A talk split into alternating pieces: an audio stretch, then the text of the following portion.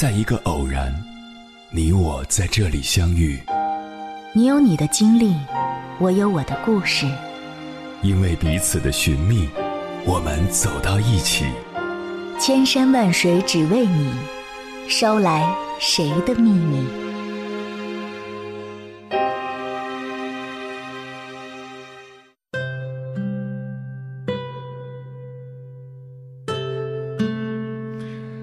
欢迎回来，夜行者，这里是正在直播的中国交通广播心灵夜话栏目《千山万水只为你》，深夜不孤单，我是迎波，我要以黑夜为翅膀，带你在电波中自在飞翔。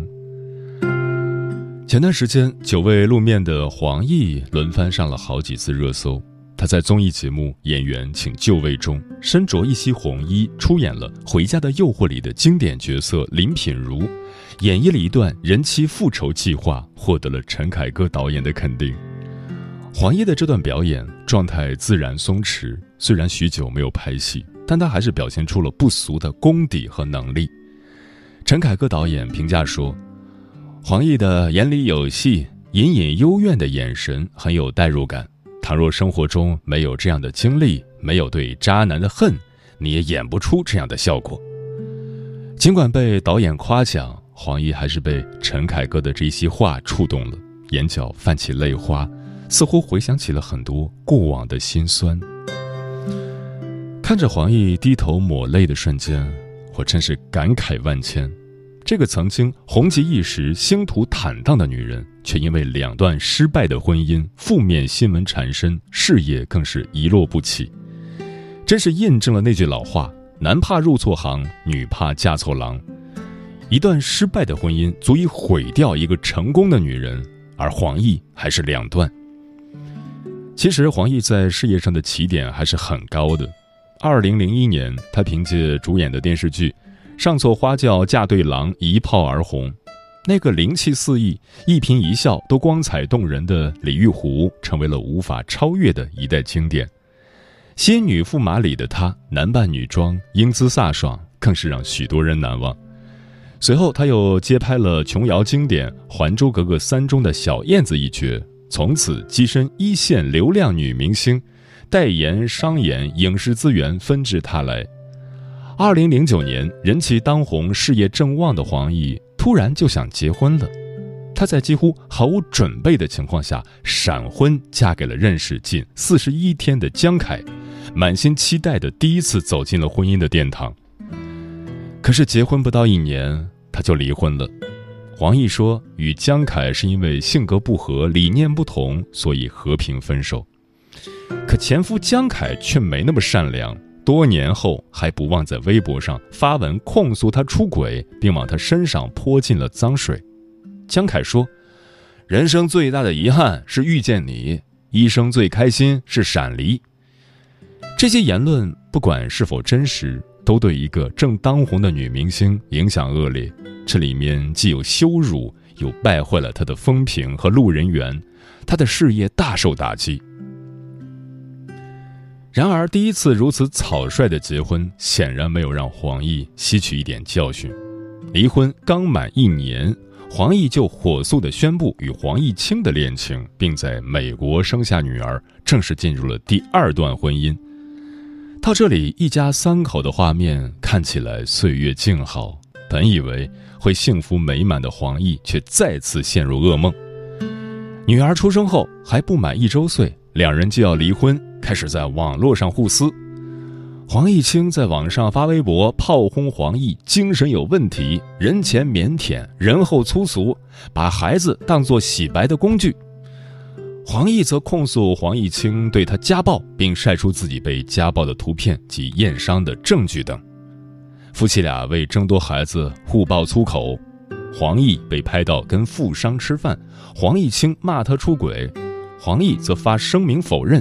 战况愈演愈烈，这场离婚大战持续多年，过程中充斥着各种狗血剧情，两人隔三差五的上热搜，闹得人尽皆知。直到二零二零年八月份，黄毅清因贩毒被抓，这场闹剧才得以落下帷幕。然而被家暴、被曝出轨、被泄露私密照片、铺天盖地的负面新闻，让黄奕的公众形象遭到前所未有的毁灭性打击。所有的工作都被叫停，广告商纷纷前来要求索赔，让他的内心也感到极度的害怕和恐慌。这两段婚姻把黄奕弄得疲惫不堪，内心更是千疮百孔。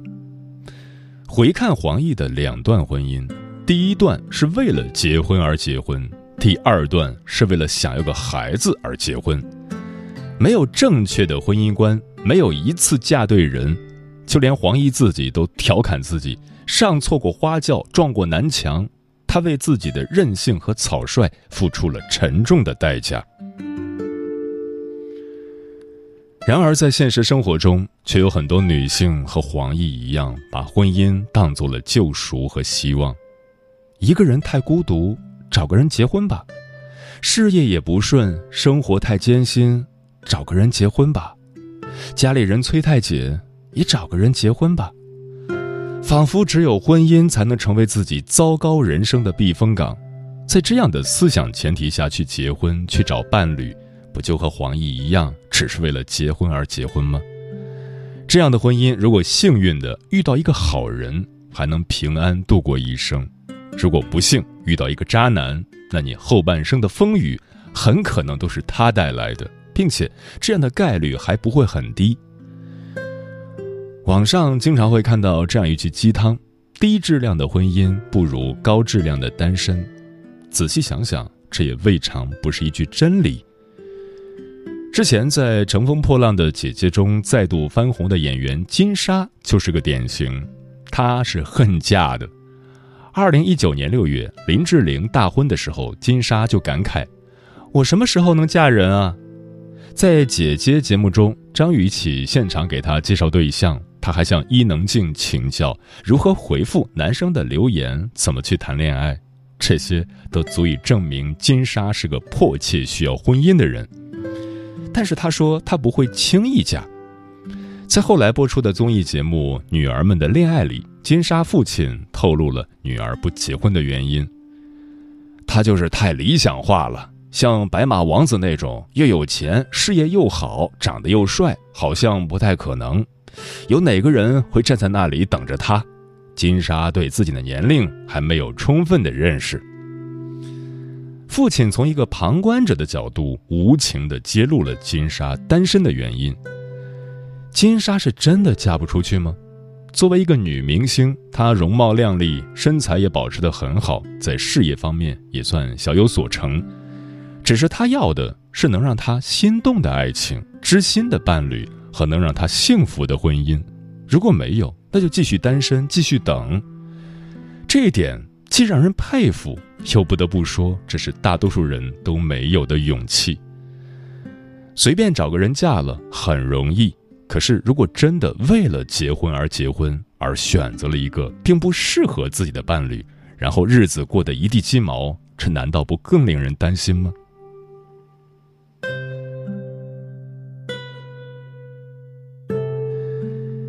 人们都说婚姻是女人的第二次投胎，不可置否。要知道，女人这一生嫁错人比不结婚更可怕。二零一九年三月，电视剧都挺好热播，里面的三大渣男对婚姻的破坏，就让网友们崩溃到无力吐槽。苏母嫁给了虚伪、贪婪、窝囊、自私的苏大强，任何大事小事都指望不上。苏母既当爹又当妈。表面强势，可心中有气，怀恨了一辈子。吴非嫁给了盲目孝顺、爱打肿脸充胖子的苏明哲，受尽委屈，生活质量一再下降。朱莉嫁给了啃老且幼稚、永远长不大的苏明成，他白天上班，晚上加班，想赶紧把钱还给老人，为此变得节衣缩食。她嫁了个男人，像嫁了个巨婴。还得负责起他的二次成长。股神巴菲特曾说过自己对婚姻的理解：人生中最重要的决定是跟什么人结婚。在选择伴侣上，如果你错了，将让你损失很多；而且损失不仅仅是金钱上的。如果选错了呢？轻则像电视剧中的那样，生活犹如一地鸡毛，把你折磨得不成样子；重则可能会像杭州杀妻案、上海藏尸案、泰国杀妻骗保案那样，让你瑟瑟发抖，甚至付出生命的代价。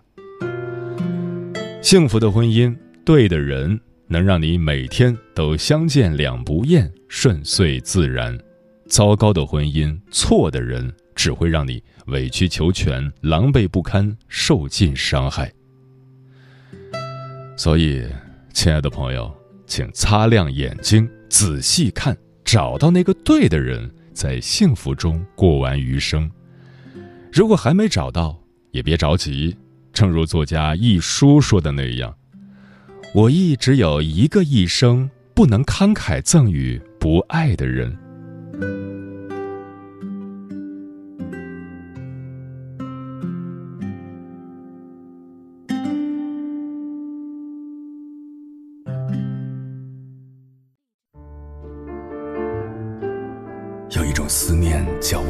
秋水，有一种记忆叫刻骨铭心，有一种遥远叫天涯海角，有一种路程叫万水千山。千山万水只为你，千山万水只为你，正在路上。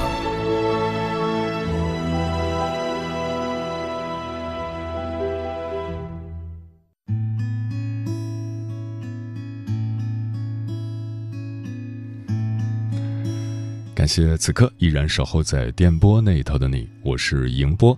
今晚跟朋友们聊的话题是：不结婚和嫁错人哪个更可怕？微信平台中国交通广播，期待各位的互动。桃子说：嫁对了人，天天都是情人节；嫁错了人，天天都是愚人节。女人不嫁人很可怕，但女人嫁错人更可怕。不嫁人最多孤独一辈子，但嫁错人一辈子都痛苦。漂浮的云说：“我觉得嫁错人更可怕。当年如果不是别人给我介绍那个无赖，我怎能在痛苦和家暴中苦熬三十年？如果一个人可以来去自如，想干什么说走就走，用不着看谁的脸色。如果觉得寂寞孤独了，看书、回父母家和亲人团聚，或者和朋友小聚。如果有幸找对了人，幸福美满的家庭生活也是令人羡慕的。”这就得看个人的运气了吧。志在远方说：“真的是太对了，这年头女人自己也蛮拼的，结个婚还要为家庭付出很多，但未必嫁的那个男人会理解你。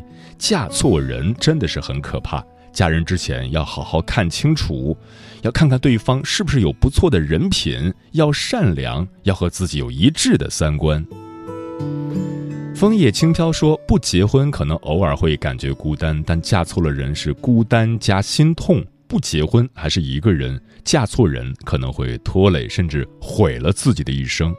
所以现在很多女人不愿意结婚，是因为她们很清楚的知道，嫁错人比嫁不出去更可怕。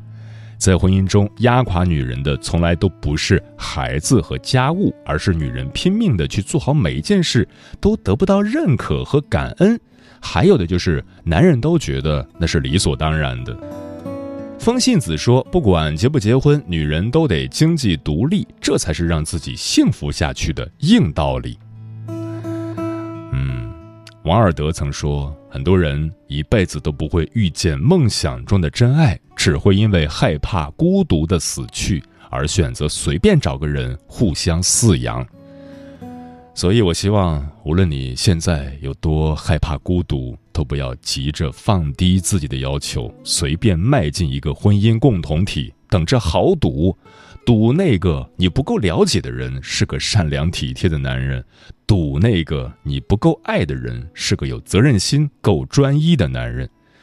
你若真有如此运气，何不先去买张彩票？试试投出你大部分的身家，随便买一个号，能中多少钱？接下来，千山万水只为你，跟朋友们分享的文章名字叫《嫁错人比一辈子不嫁人可怕一万倍》，作者牛油果。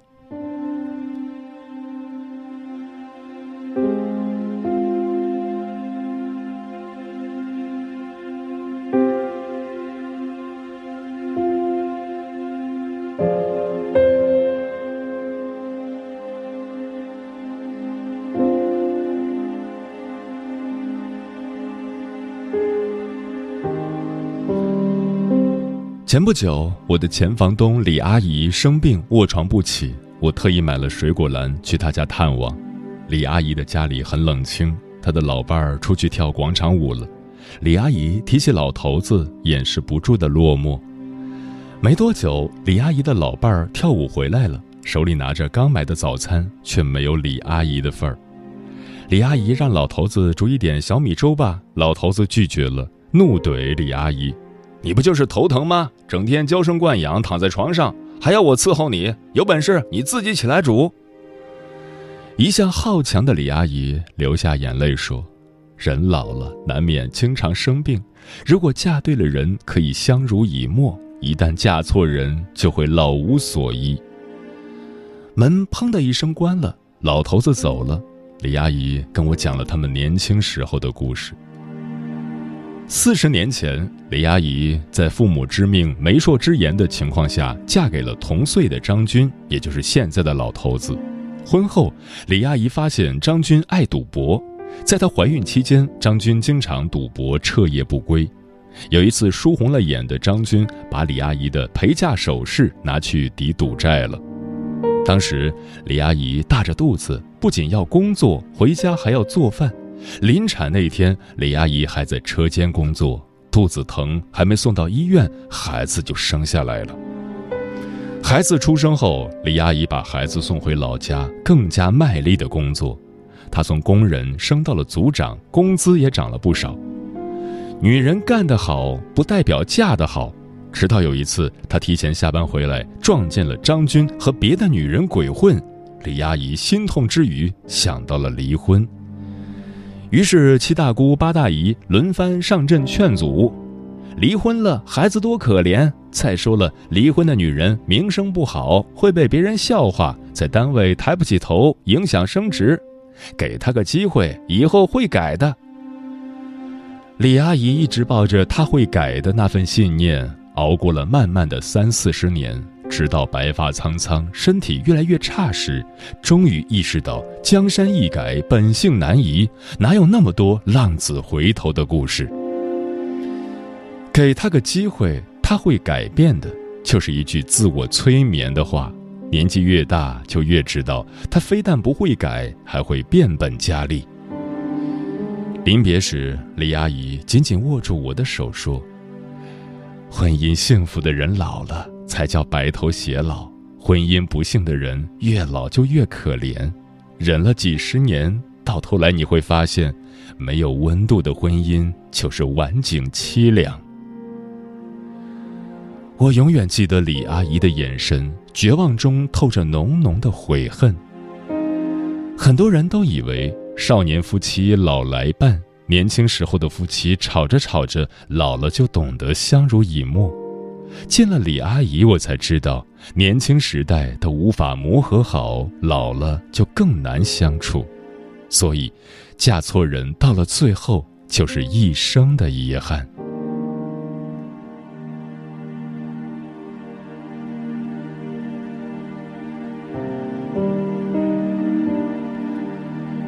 看了真人秀《花儿与少年》，喜欢上了那个笑起来有两个小梨窝的许晴。上网查了一下，她竟然都五十岁了，站在九零后的女明星旁边，竟然毫无违和感。许晴就是一辈子没嫁人的女人，年过半百却活得像个少女，想工作的时候就工作，不想工作的时候就去环游世界。她拍了真人秀以后，有不少键盘侠攻击她，吐槽她公主病，是一辈子不嫁人的老女人。许晴并没有反击，还是坚持运动、美容、旅行、朋友聚会，把生活过得有滋有味。看过她大学同学聚会的照片，站在同学群里，她明显年轻不止十岁。许晴说过。多年来，对待生活、对待事物都没有忘记初心，保持着最原始的那一份好奇心。可能正是这样的心态，让自己多年来一直保持了年轻的状态。我想，许晴就是保持了随遇而安的心态，才会过得如此随性洒脱。爱情来了，就勇敢去爱，不为了结婚而结婚。对待婚姻的态度是。宁缺毋滥。没有遇到对的人，宁可享受生活，也不随随便便把自己草率打发了。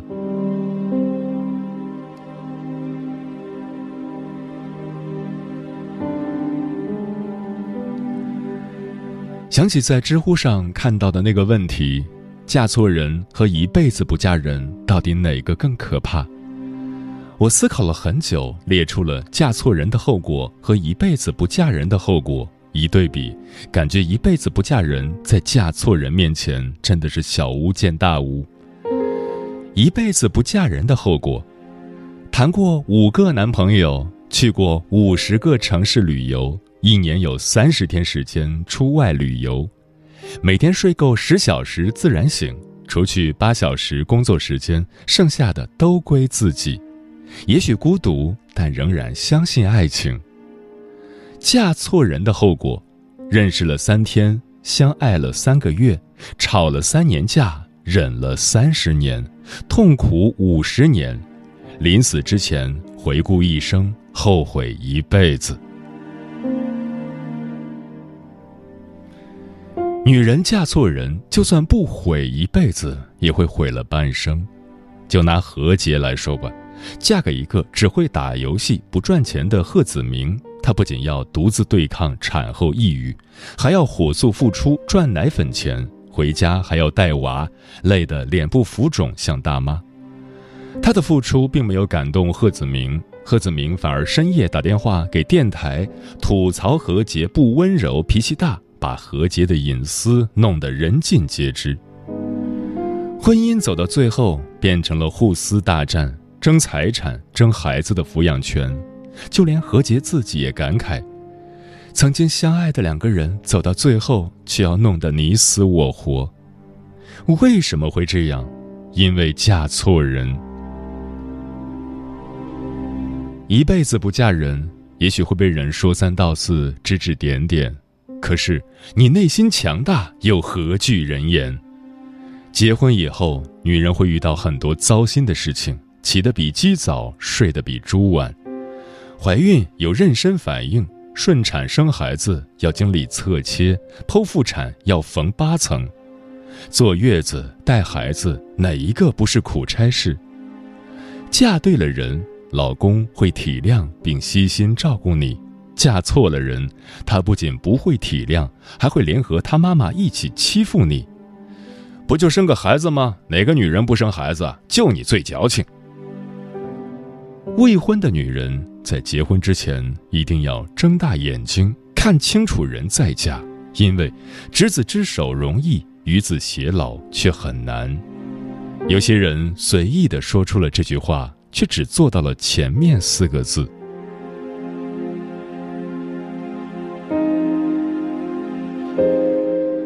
有人说，如果婚姻是座围城，那么爱情便是围城中的房屋。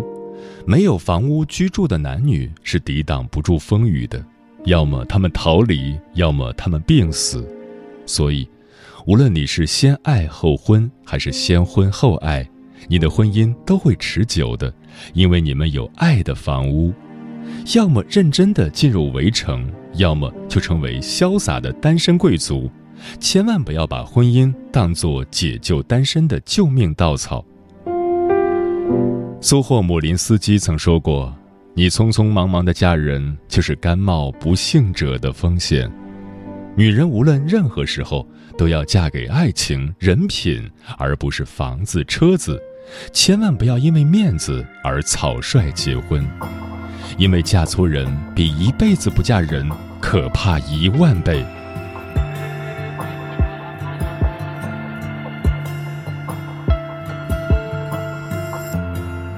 最后，我们都不是我们，一次次打破承诺的人，不觉得心疼。你的谎话说的太逼真，不管我的悔恨，你背对着我狂奔，多么认真，爱全给同一个。可惜这个世界并不存在所谓的理想人生。我只是不想承认